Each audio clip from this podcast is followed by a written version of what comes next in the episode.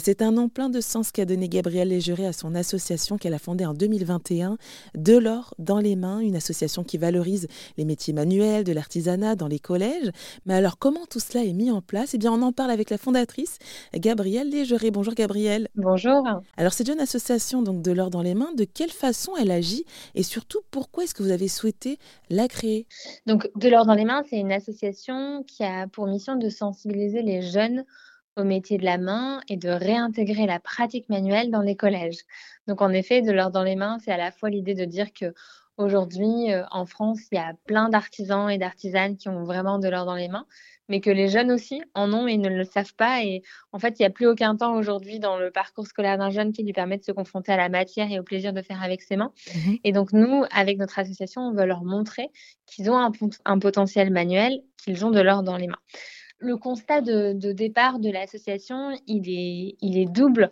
Moi, j'ai grandi à, la campagne, en Touraine, et j'ai vu beaucoup d'ateliers de manufacture fermés, faute de transmission, faute de vocation. Mhm. Et en même temps, personne ne nous parlait de ces métiers euh, au collège. Aujourd'hui, les chiffres ils sont quand même un peu alarmants. On a 300 000 entreprises artisanales à reprendre d'ici 10 ans. Selon la CMA, on a 27% des savoir-faire industriels qui sont déjà en train de, de disparaître parce qu'on n'a pas trouvé euh, euh, ils sont détenus par des baby boomers qui n'ont pas réussi à, les transmettre. Et la majorité en fait des entreprises artisanales sont détenues par des personnes qui ont plus de 55 ans, donc qui vont à un moment donné partir à la retraite. Et il n'y a pas encore cette nouvelle génération d'entrepreneurs de savoir-faire. Mmh et puis d'un autre côté, comme je disais, on est vraiment dans un système scolaire qui n'offre pas la possibilité aux jeunes d'explorer euh, la matière et le potentiel euh, manuel qu'il peut avoir.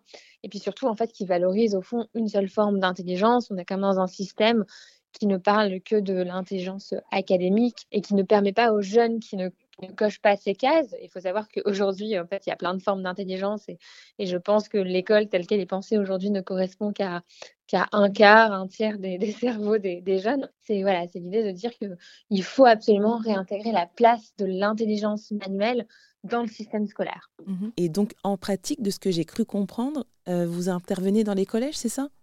C'est ça.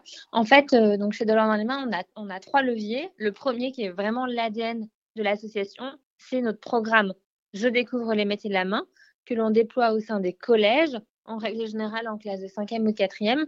Et c'est un parcours où chaque jeune va avoir des temps de pratique avec un artisan pour fabriquer un objet ou explorer un, geste en lien avec son programme scolaire. Donc, par exemple, fabriquer un nichoir en bois avec un menuisier en lien avec son programme de, mathématiques, enfin de géométrie, de calcul des, airs. Euh, ça peut être aussi euh, avec un fabricant de parapluie où on va vraiment réfléchir à la notion de, diamètre. Euh, si mon parapluie doit être tricolore et, il doit y avoir trois couleurs, il faut six triangles, combien il mesure. Ça peut être aussi en lien avec l'histoire. Une de Rose à la feuille qui va aborder l'or sous le prisme de Louis XIV du château de Versailles.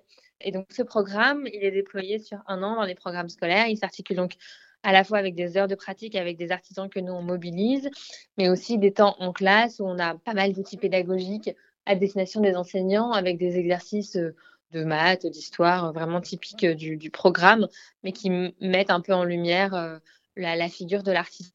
Donc ça, c'est le premier volet. Le deuxième, c'est la production d'outils pédagogiques. On a des podcasts avec des artisans qui racontent quel jeune ils étaient à 12 ans, Là, on sort un cahier pédagogique illustré par l'auteur de Mortel Adèle avec de la BD pour raconter un peu les métiers de la main avec les codes des jeunes. Notre troisième levier, c'est un levier de plaidoyer. Euh, depuis les origines de l'association, il y a une stratégie euh, vraiment presque virulente de plaidoyer parce que en fait, il y a 800 000 élèves de 5e aujourd'hui en France, donc nous, on ne pourra pas tous les accompagner. Cette année, on en accompagne déjà 4 000 et c'est l'idée de vraiment travailler main dans la main avec les pouvoirs publics, avec l'éducation nationale, avec les enseignants pour voir comment est-ce qu'on peut remettre un peu l'intelligence manuelle au cœur du programme scolaire alors, assez récemment, il y a eu un plan métier d'art qui, je trouve, est un premier pas et un signal résolument euh, positif sur la prise de conscience de, l'État, du gouvernement, euh, sur l'intérêt qu'on a aujourd'hui à recréer des liens euh, avec le, monde des artisans et le monde de l'éducation nationale. Euh, donc dans le, dans le cadre du plan métier d'art, euh, moi j'ai été missionnée pour piloter l'axe jeunesse euh, et il y a pas mal de recommandations qu'on avait suggérées qui ont été reprises. Mhm. Donc, et notamment dans ces recommandations, il y a plus d'outils pédagogiques pour l'orientation des jeunes dans les métiers, dans les métiers d'art et il y a plus d'actions qui permettent aux jeunes d'être initiés aux métiers manuels en milieu scolaire ou extrascolaire. Mmh Alors évidemment, ce plan, il ne couvre que les métiers d'art, mais c'est déjà une super avancée. On comprend bien avec votre discours que c'est dire que euh, les métiers manuels, les métiers de l'artisanat, euh, ne, sont pas, bah, des, ne sont pas des voies de garage pour les jeunes qui seraient, euh, par exemple, en échec scolaire. Hein. Oui, mais c'est aussi de dire aussi aux élèves qui sont très bons, qui ont des très bonnes notes, de leur dire en fait la, la voie des études supérieures n'est pas que la seule voie. Oui. et que en fait vous pouvez avoir de très bonnes notes en maths, en physique, en SVT, et ne pas avoir envie d'aller en fac de médecine, mmh. mais de devenir céramiste. Et parce qu'en fait, tous ces métiers, c'est un prolongement de, de l'intellect. Enfin, je veux dire, on, ne fait rien sans la mobilisation des mathématiques, de la physique-chimie, de la sensibilité, de l'histoire.